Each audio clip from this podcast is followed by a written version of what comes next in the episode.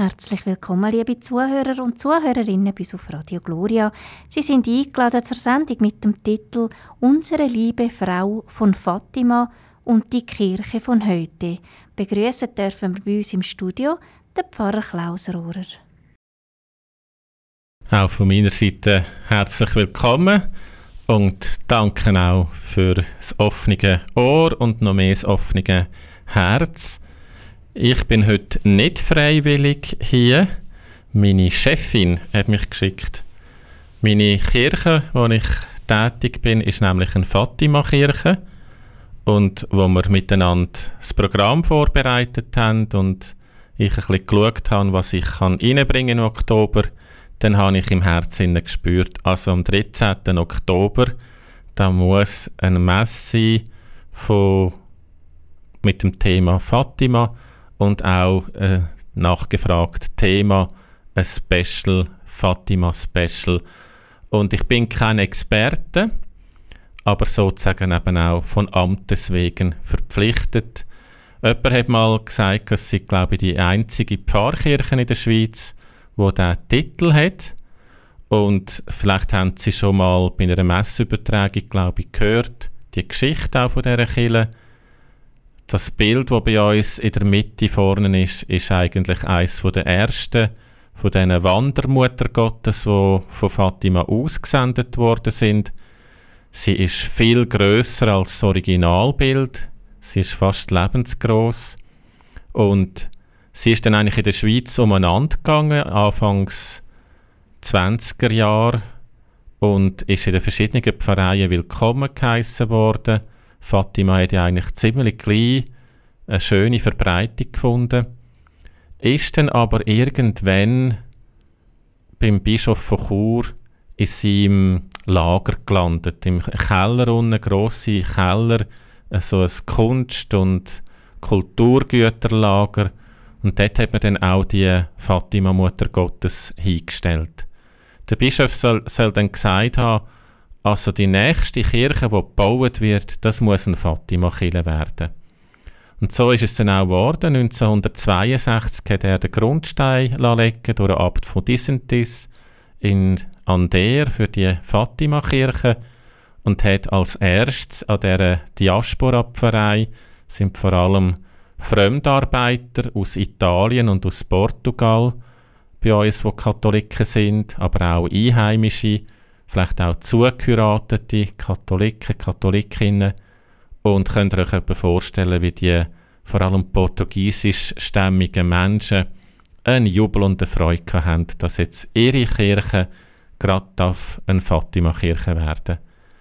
Wir haben darum auch immer vom Mai bis im Oktober Pilgertag, immer am zweiten Sonntag im Monat, weil ja meistens gerade auch unter der Woche Arbeiter nicht kommen können, vielleicht am Sonntag, am Sonntagnachmittag eher die Zeit haben.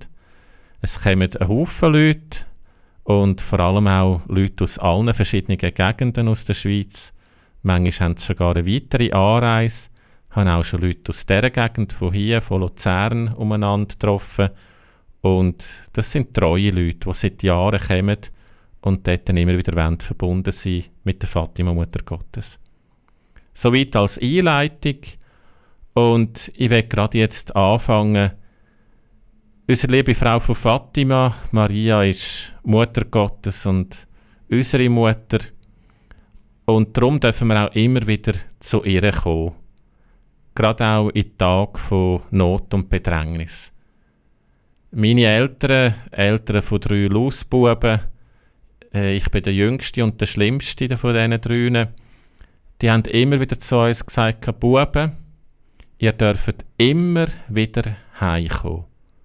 Und wenn ihr etwas angestellt habt und wenn etwas dumm gelaufen ist, also heimkommen, dürft ihr immer. Und es gibt auch für alles eine Lösung. Und diese Wort sagt uns sicher auch Maria als unsere Mutter. Sie ist Mutter, sie hat uns gern, sie kennt uns. Ihren ist nicht verborgen, was unser Herz bewegt. Das Evangelium stellt uns ja gerade sie als die Frau vor, wo das macht, was wir Menschen von heute gar nicht mehr so richtig können. mit dem Herzen denken. Wir denken viel zu fest nur mit dem Kopf und haben Kopf und Herz manchmal sehr weit auseinander. Sie will uns das lernen und weil sie uns mit dem Herzen kennt und im Herzen alles erweckt, was der Herrgott tut, aber auch was wir erleben, deshalb ist sie auch unsere Herzensmutter. Und als solche ist sie auch Mutter von der Barmherzigkeit, wie man sie in der Gebet oft auch äh, nennen tut. Und wie zum Beispiel die Schwester Faustina auch in ihren Tagebüchern sie oft nennen tut. Nicht nur, weil sie sozusagen Barmherzigkeit in Person Jesus in die Welt gebracht hat und so auch im höchsten Maß hat dürfen erfahren als größte Gnade eigentlich voll der Gnaden, sondern auch, weil sie eine ist, wo man eigentlich könnte sagen, dort durch sie ist die Barmherzigkeit in die Welt hineingekommen. Es ist sozusagen ein Werkzeug oder ein Bruck von der Barmherzigkeit für uns.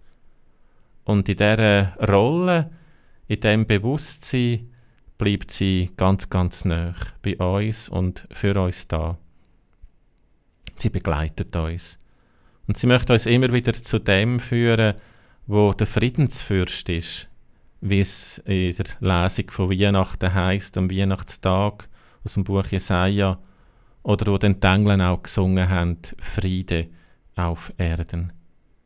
Sie wird uns zu Jesus führen, der, wo der innere Frieden erst wieder möglich gemacht hat durch sein Opfer, durch seine Erlösungstat. Wir aber, gerade auch wir Menschen von heute, wir wissen es und erfahren es tagtäglich neu, wenn wir Nachrichten hören und lesen. Wir sind Menschen, die vom Weg vom Frieden weggekommen sind. Und es geht ja eigentlich nicht nur um die äußeren Kriege, sondern wie viel Unfrieden ist gerade auch in der Herzen, in der Beziehungen, in der Familie Und das merken wir auch. Und darunter leiden wir auch. Es sind innere und äußere Tragödien.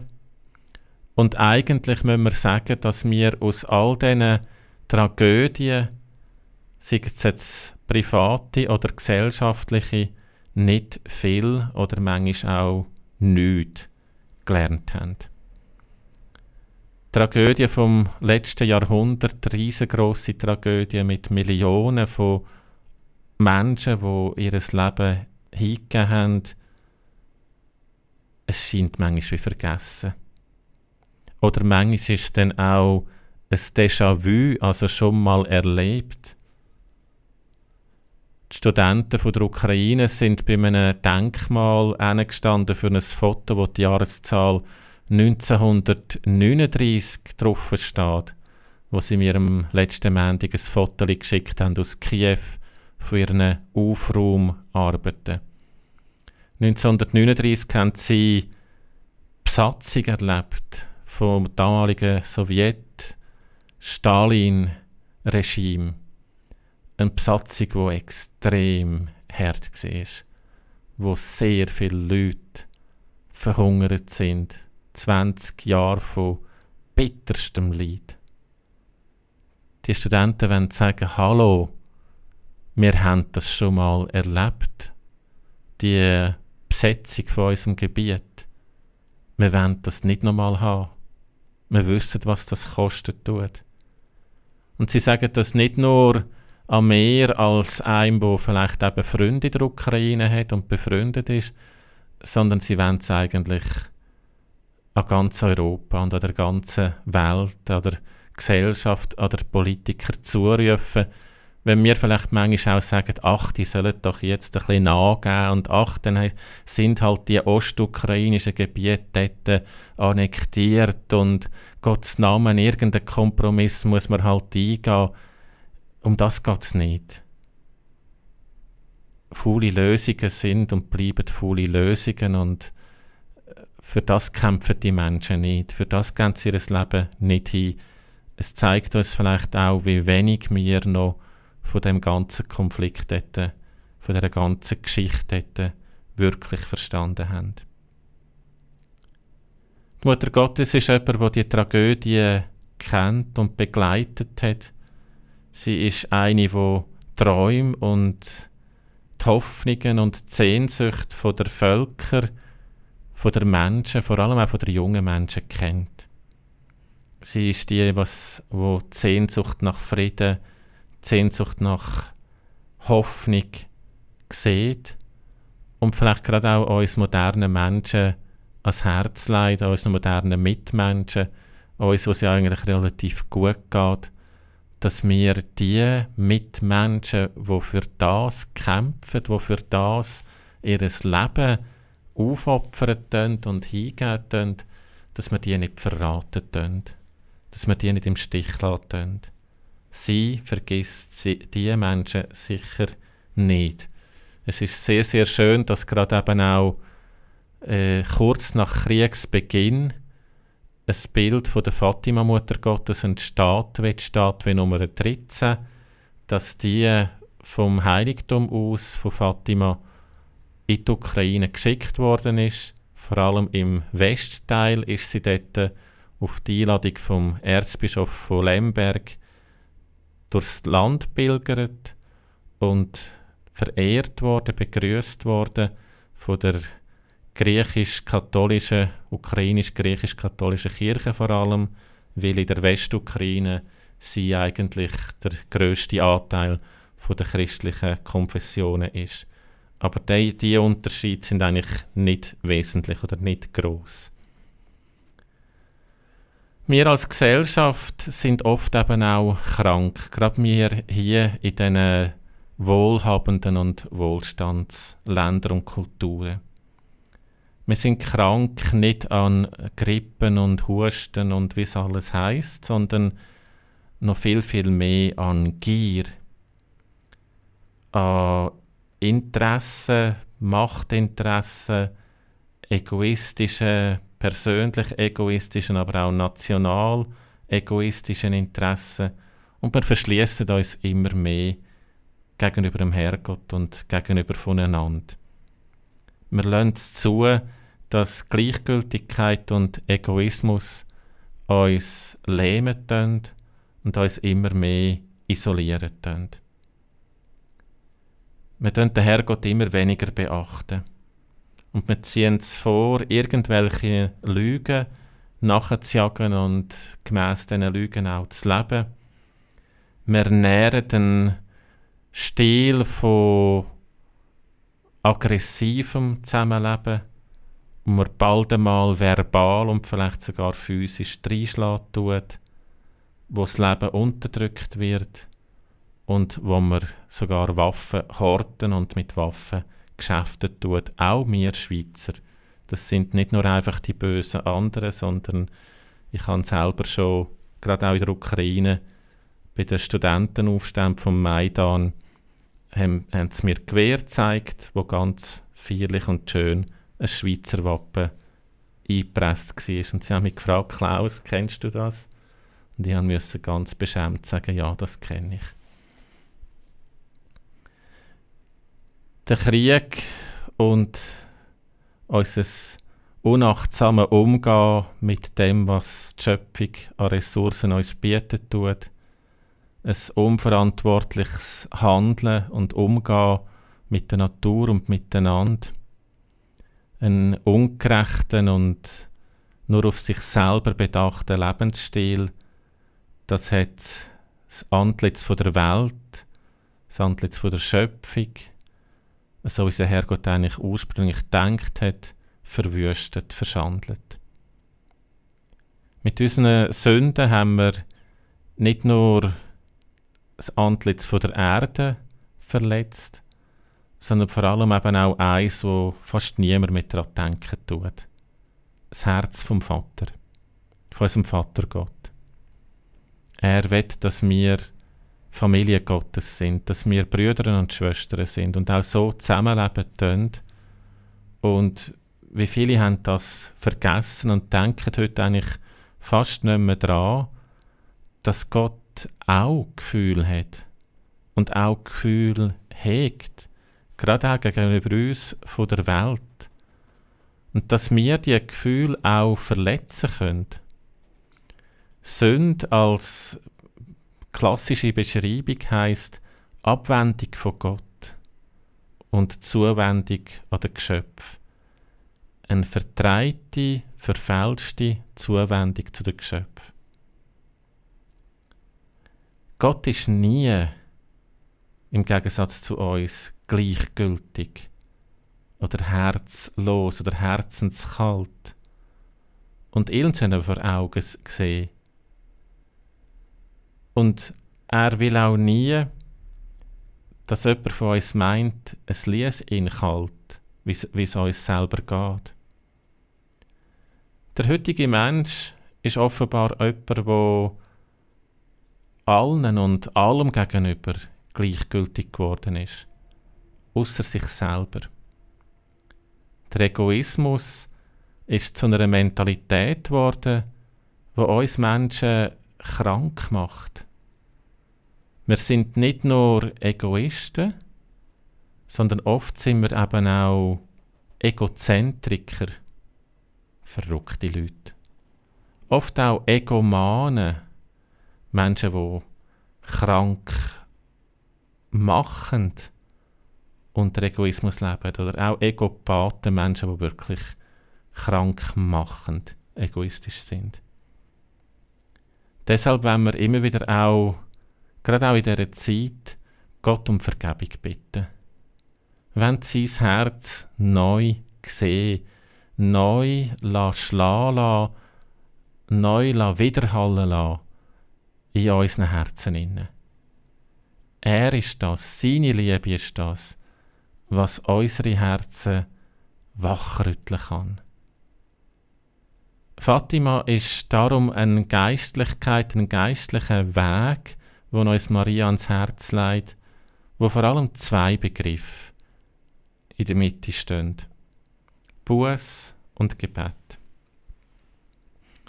Buß, in der deutschen Sprache kommt das Wort von besseren, gute Besserung miteinander.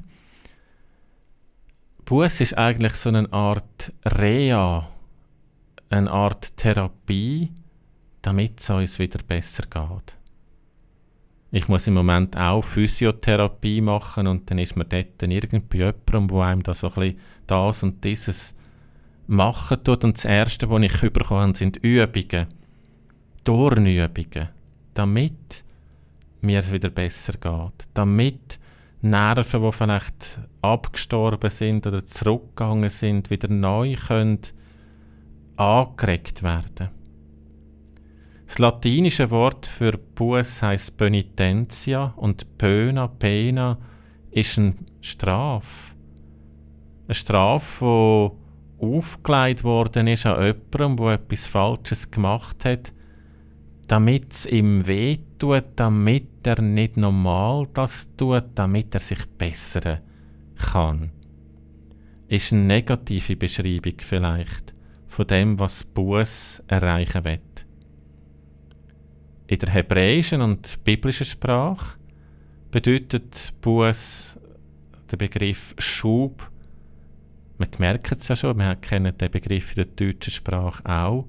Eine Richtungsänderung, ein neuer Schwung, damit es uns besser geht. Der Schwung, die Richtungsänderung im Herzen, um das geht es Maria, um das geht es Jesus. Um das geht es dem Vater Gott. Er ist ja der, der jeden Morgen, jeden Morgen auf den Balkon vom himmlischen Haus geht und rausschauen tut. Ob nicht irgendein verlorener Sohn oder eine verlorene Tochter sich auf den Weg gemacht hat, um zu ihm zurückzukommen, zu seinem Vaterherz, für die Umarmung der Liebe. Gebet, das Zweite, was darum geht in Fatima, das ist etwas, wo Romano Guardini mal so umschrieben hat. Gott ist da und wirkt im Verborgenen. Und der Mensch, der beten tut, macht der erste Schritt, indem er Gott aus dieser Geborgenheit raus, rausglauben tut. So dass er gegenwärtig ist bei ihm. Und das ist eigentlich eine schöne Beschreibung, was beim Gebet passieren tut. Das Gebet ist, sofort dann Guardini weiter, indem er eben das erste Mal Gott rausglauben tut, ein Verweilen, ein stilles Gespräch, eine stille Kommunikation von den Herzen in seiner Gegenwart. In der Gegenwart Gottes sein. Um so in einem dritten Schritt verwandelt, gewandelt zu werden von seiner Liebe, um so anders verändert in die Welt zurückzukommen. Wollen vielleicht miteinander jetzt ein erstes Musikstück hören. Es ist von einer Klosterfrau aus Lateinamerika und sie singt den Spruch, wo der Engel an Maria ans Herz gelegt hat, damit sie auch wirklich Ja sagen tut zum Plan Gottes. Weisst, für Gott ist nichts unmöglich.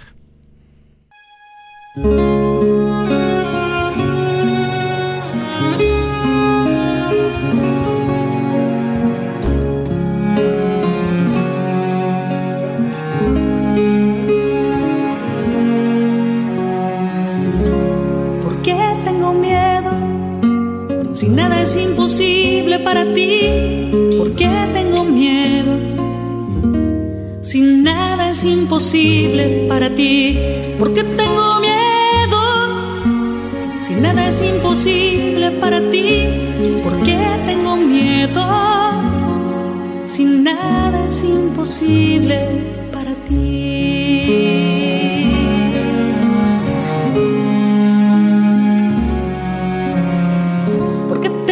tristeza. Si nada es imposible para ti, porque tengo tristeza. Si nada es imposible para ti, porque tengo tristeza. Si nada es imposible para ti, porque tengo tristeza. Si nada es imposible para ti, nada es imposible para ti es imposible Ein schönes Lied von einer ganz einfachen Klosterfrau. Ich habe immer Freude, wenn ich sie höre.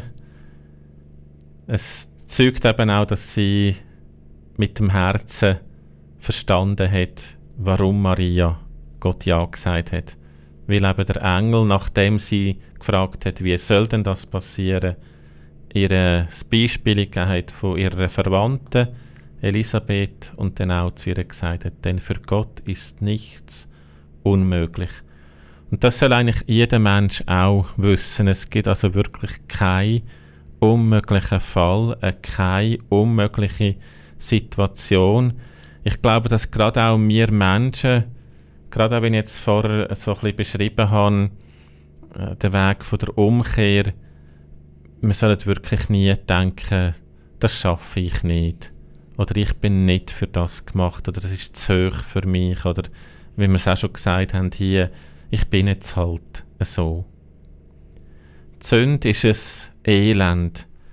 Sünde führt zu einer inneren Erschöpfung, zu einer krankhaften, chronischen Hinfälligkeit im Herzen. Das ist ein Riesenelend. Mit der Sünde zusammen kann sich der Mensch immer mehr und immer tiefer ins Geheimnis vom Bösen verstricken. Und gerade der Krieg, wo wir jetzt erleben, mit diesen Verbrechen, wo wir von ihnen hören, wo wir manchmal denken, ist denn das möglich? tut uns das schmerzhaft vor Augen führen. Die Sünde ist eine Situation, wo eigentlich ein Fass ohne Boden ist im negativen Bereich. Auf den verschiedensten Ebenen kann man Krieg führen und tut man Krieg führen. Gerade auch über meine Besuche in der Ukraine seit etwa 20 Jahren habe ich gemerkt, dass gerade auch in den letzten sieben Jahren, acht Jahren, wo der Krieg ja schon im Osten tobt hat von der Ukraine, dass der Krieg auf verschiedensten Ebenen geführt wird. Energie, Versorgung, Massenmedien, Flüchtlingsströme, Finanzwesen, Umweltproblematiken, all das wird benutzt, um damit eine allgemeine Destabilisierung zu rufen. Eine allgemeine Verunsicherung, Unsicherheit. Das ist das Ziel von dem Krieg, wo auf verschiedenen Ebenen geführt wird. Bei einer Sicherheitskonferenz in München vor ein paar Jahren hat man dem Krieg auch, oder dieser Art von Krieg, hybrider Krieg gesagt. Also hybrides, mehrfach zusammengesetztes System. Maria wird geistliche Mutter sein, weil sie Mutter ist, die uns vor allem auch auf dem geistlichen Weg will führen in der christlichen Spiritualität. Darum wird sie gerade auch uns modernen Menschen daran erinnern, Gott nicht, nie zu verlassen sondern stets in, in Liebe auf ihn zu schauen. Mit dem Wunsch, von ihm Vergebung und Aufrichtung zu erfahren, Erneuerung zu erfahren. Und darum macht sie sich immer wieder auf den Weg. Und darum auch die Ereignisse von Fatima, wo eben das auch daraus aussprechen tut. Sie ladet ein zur Umkehr und zu innerer geistlicher Erneuerung. Er selber hat sie, Maria, ja uns der Kille von heute geschenkt, der ganzen Menschheit geschenkt, mit ihrem unbefleckten Herz. Er hat uns so eine mütterliche, verständnisvolle, wohlwollende, begleitende Zuflucht geschaffen. Bei dem Herz können wir immer wieder aufgefangen werden. Können wir emotional auch ich glaube, das ist gerade für einen modernen Menschen auch sehr wichtig. Können wir dort äh, geheilt werden? Der moderne Mensch ist oft gerade im emotionalen Bereich sehr tief verletzt und verwundet. Und dort wird sie sozusagen von Herz zu Herz oder Gott durch sie über ihr unbeflecktes Herz uns Zuflucht und Heilung verschaffen. Reha Therapie verschaffen. Die Liebe Gottes ist das, was das Herz, das unbefleckte Herz, antreiben tut. Und sie wird uns immer wieder in diese Bewegung hineinbringen. Sie wird, besonders in den schwierigen Momenten der Geschichte, uns begleiten, voll Zärtlichkeit und voll Liebe. In der biblischen Sprache Hebräisch heißt Gnade oft auch Lieblichkeit, Liebreiz. Und das sollen wir erfahren. Und sie ist ja die, wo voll von der Gnade ist. Also auch voll der Lieblichkeit, voll des Liebreizes, wenn wir es so übersetzen wollen. Darum redet auch der Papst Franziskus oft von Zärtlichkeit. Nicht um irgendwie äh, uns da so ein emotionales Geschmause oder irgendwie so eine äh, übertriebene Art und Weise von sein, menschlich, möchte äh, vor Augen halten, irgendein Kitsch, sondern weil er genau auch versteht und weiß, der Mensch braucht das Zinnerste. Er braucht Wohlwollen, er braucht Verständnis, er braucht Anerkennung, er braucht Zuflucht. Er braucht Trost. Und so dürfen wir zu ihr gehen. So dürfen wir an die Türen von ihrem Mutterherz klopfen, als geliebte Kind. Egal, wie es meine Mama und mein Papa gesagt haben, was passiert ist. Wir dürfen, ohne müde zu werden, sie aufsuchen. Und sie lädt uns auch ein, kommt zu mir. Eines hat sie in einer erklärenden Botschaft wo sie der Schwester Lucia angegeben hat und die Lucia dann auch aufgeschrieben hat in ihrem Tagebuch gesagt, bin ich denn nicht da, ich, die ich deine Mutter bin? Und das wird sie sicher nicht nur der Lucia sagen, sondern an jedem Mensch von heute. Bin ich denn nicht da? Bin ich denn nicht bei dir in der Nähe? Ich, wo deine Mutter bin und bleibe? Eine Mutter ist eine Mutter und bleibt eine Mutter. Das wissen vor allem die unter ihnen, die Mütter sind. Und ich habe gerade gestern mit einer Frau aus der Ukraine, einer Flüchtlingsfrau, ein kleines Treffen organisiert bei uns. Sie hat ein etwas gekocht für ein paar Leute, die im Pfarrhaus gekommen sind und wir haben miteinander können austauschen über die Situation in der Ukraine. Dann habe ich gemerkt, sie macht sich Sorgen. Da habe ich ihr als Mann natürlich sagen, das musst du nicht. und dann hat sie mir gesagt, ich kann nicht anders, ich bin eine Frau, ich mache mir einfach Sorgen. Und ich aha, und dann ist das gut gewesen. Also, das ist einfach ihre Art. Und so ist sie der Nähe von uns. Das wollte ich in, uns, uns sagen. Sie kann und will uns aus dieser negativen Verstrickung, aus dieser Verstrickung von unseren Herzen im Geheimnis vom Bösen, wo wir vorher darüber nachgedacht haben, wird sie uns befreien. Sie ist die, wo gerade auch der Papst Franziskus so gern verehrt, wo Knoten lösen tut. Es gibt ja das berühmte Bild von Deutschland, glaube ich in Augsburg ist es, die Knotenlöserin. Sie will auch Knoten, Knöpfe von unserer Zeit, von unseren Köpfen, von unseren Herzen, von unserem Willen, von unserer Psyche, von all dem, was eben irgendwie äh, verheddert ist, lösen. Und deshalb dürfen wir auch immer wieder ein kindliches Vertrauen in sie setzen, ihres Herz. Sie versteht uns, sie kennt uns, sie lässt uns nie im Stich und sie weiß sicher auch einen Weg, wie sie in jedes Herz hineinflüstern kann. Ich, deine Mutter, ich lade dich nie alleine. Und möge gerade das Mutterherz was oft auch ein ernsthaft und besorgtes Herz ist.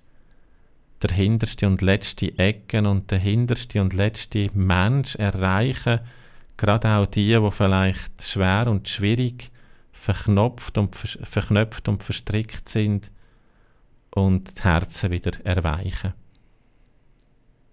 Gerade in den Zeiten der Prüfungen ist sie vielleicht am nächsten.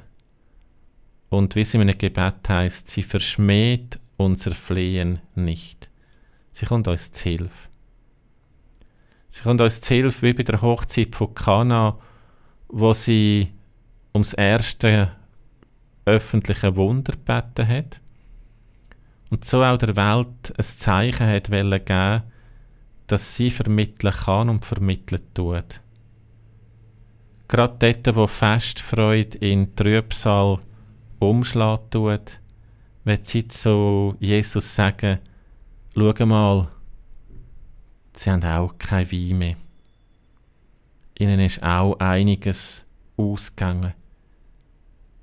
Sie steht erneut für uns ein als Mutter, will uns der Wein von der Hoffnung, der Wein von der Freude, von der wahren Freude, der Wein von der Geschwisterlichkeit, im Herzen ausgegangen ist oder zumindest verwässert worden ist.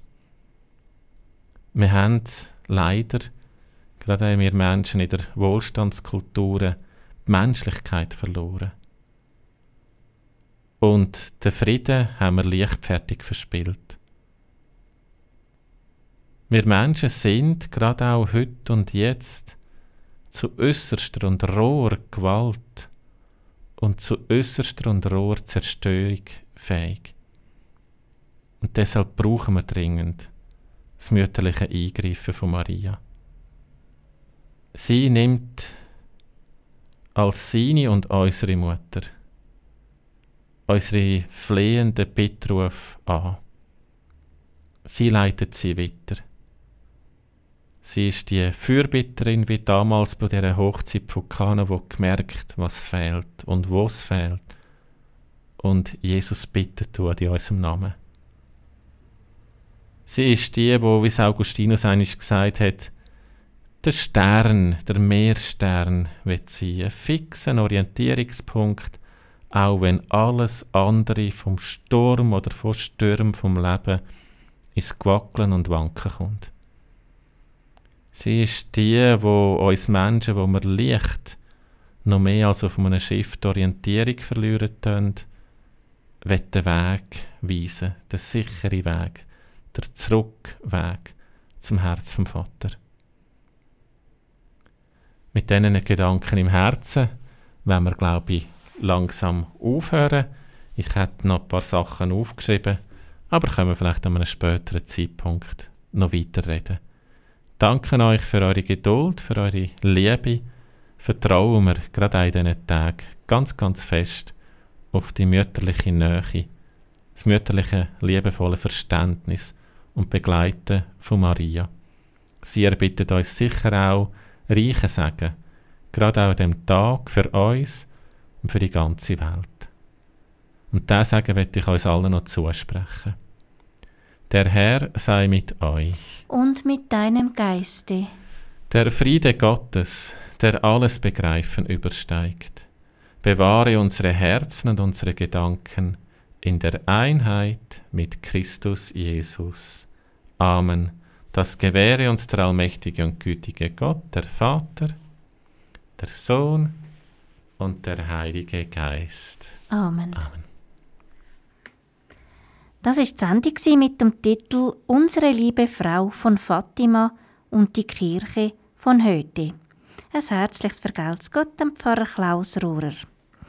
Mir hat die heutige Sendung ganz gut gefallen, indem wir dürfen erfahren, dass die Botschaft von der Mutter Gottes, von Fatima, voller zarter Mutterliebe ist. Auch ihnen Gottes Segen.